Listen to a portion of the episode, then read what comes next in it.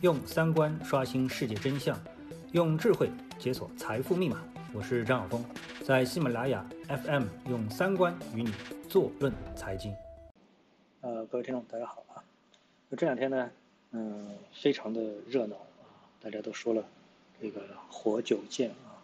那么针对原油，呃，其实早在嗯一个多星期前，好像我印象当中就跟他提提过关于原油的一个交易。那那当时呢，我就是看到，呃，工行啊，关于原油的这样一个，嗯，转仓的一个通知，啊，你比如说原来有三百桶，转一下之后呢，只剩下个两百多桶，啊，就少了七十多桶。那当时我记得我就提醒过大家啊，关于原油的交易它是不适合散户的，啊，呃，因为呃，不管是听我们节目的这个听众，还是我们说在这个。交易市场当中的绝大多数的交易者，他都是股票交易者。那么股票交易它有一个什么特点呢？嗯，它就是一个永续合约啊，永远存在的一个合约。你跟上市公司之间的，你买了股票之后，只要这个上市公司不退市，那你的股票呢就一直是能够拥有的。你拥有了这部分的股票的分红的权利、投票的权利啊。那么这是一个权利凭证，相当于。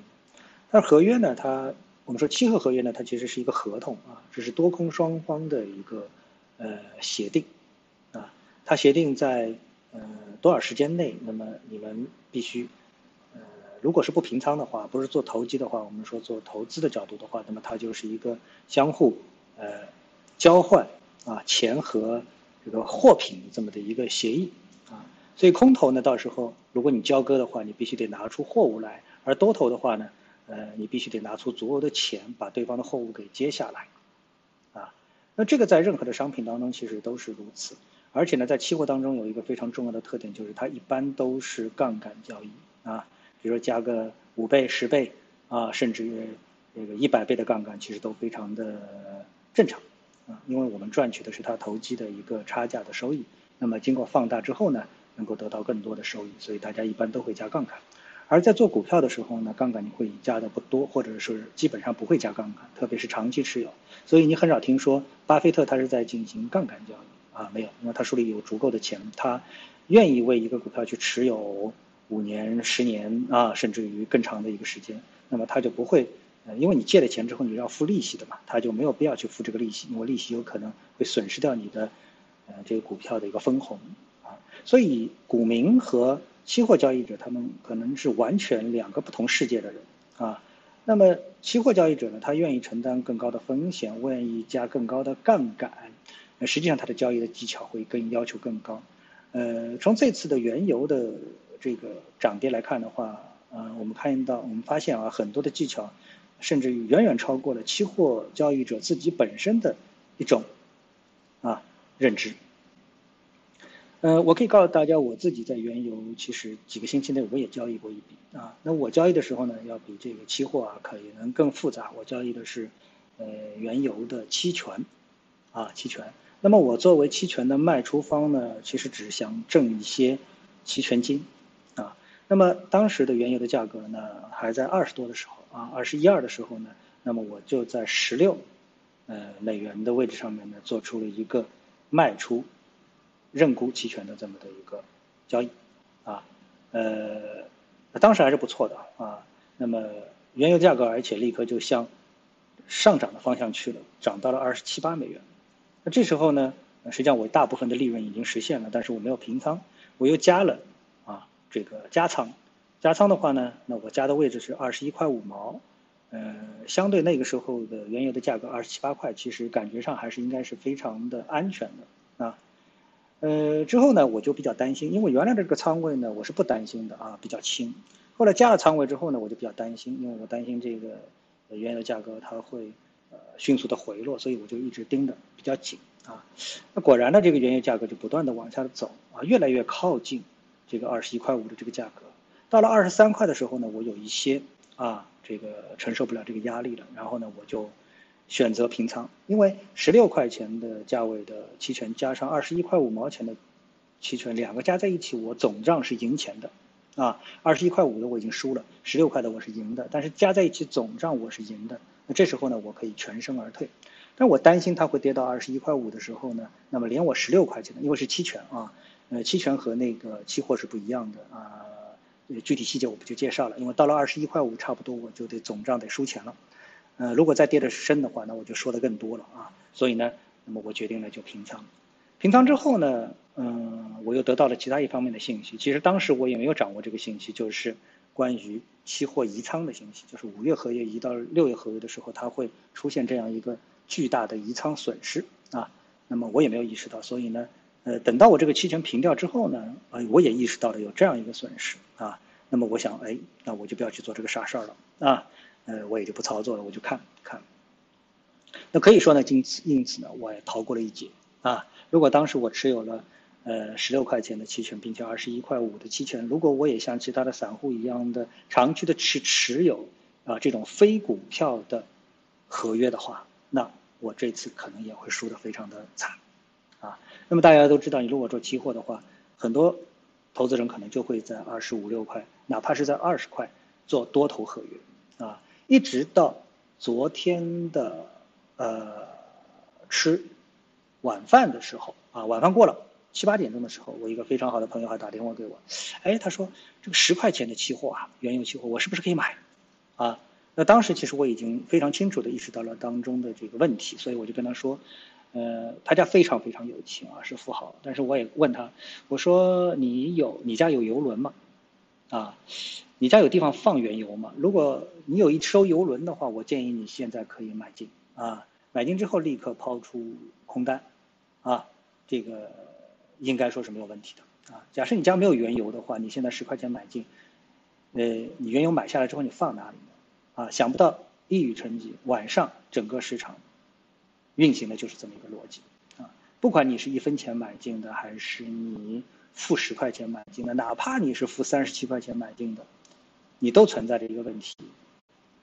你到哪里去放这个原油？啊，以前在这么长的历史当中，我们从来没有碰到过这样一个问题，就是我们一直把原油跟黄金啊当成是一样东西啊。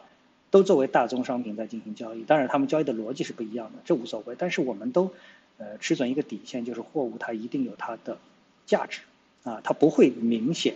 啊，跌破它的价值，跌破它价值，它一定会回来的。没有人想到原油能够跌到负三十七美元，为什么？就是因为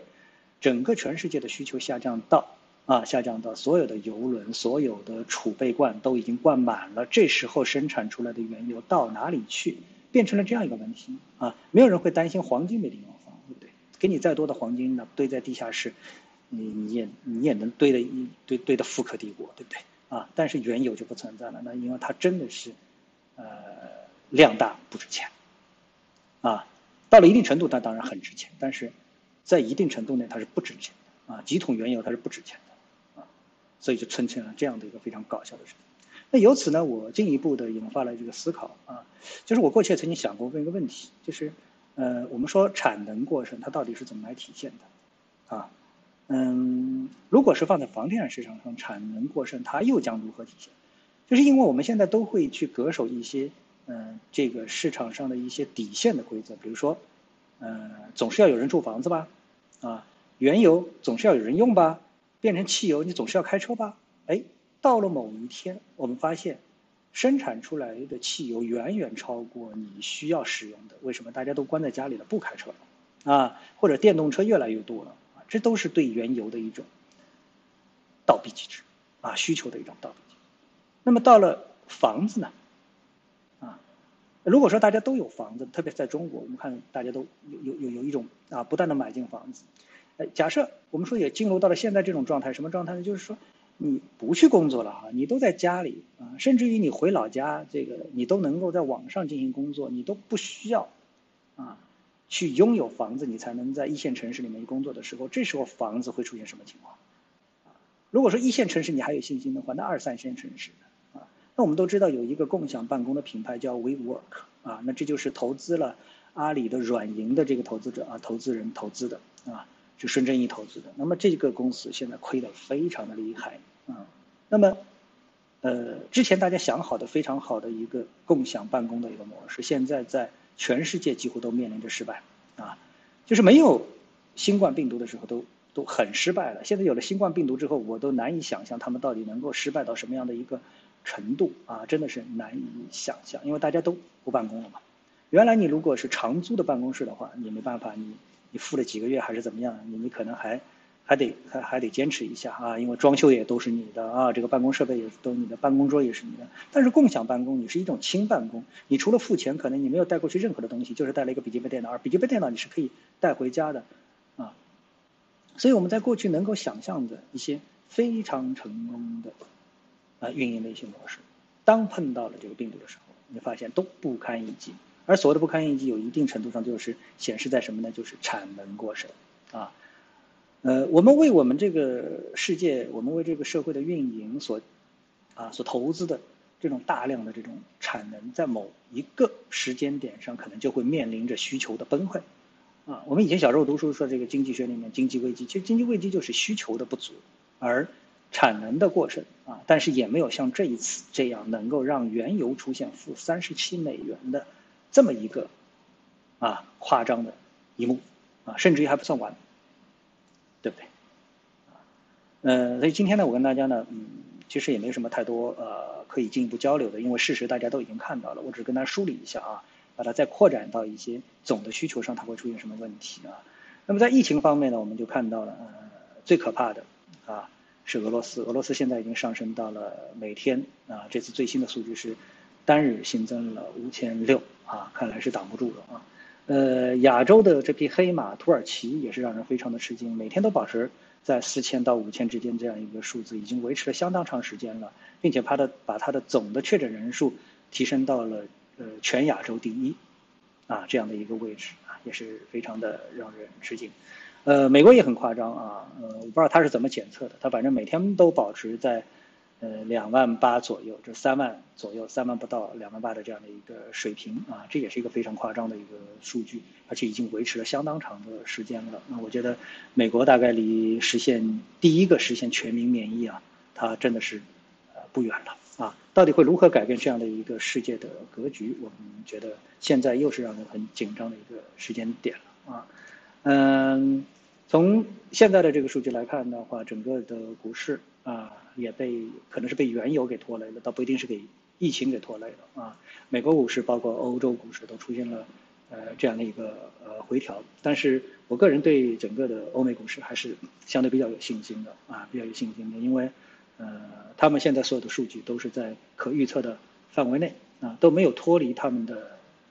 意料之中啊，都没有出现意外。所以在这种情况下面，嗯，在确定性比较确定的情况下面啊，相信市场出现黑天鹅式的暴跌，我觉得这种可能性并不一定太大啊。所以呢，大家还是可以保持一定的这个，我觉得啊，能够保持一定相对比较乐观的情绪来看待欧美股市，而我们中国股市呢，有自己运内在的运行的一个逻辑。啊，就是跌也跌不多，涨也涨不多，所以今天你看跌下去之后，最后又收起来了啊。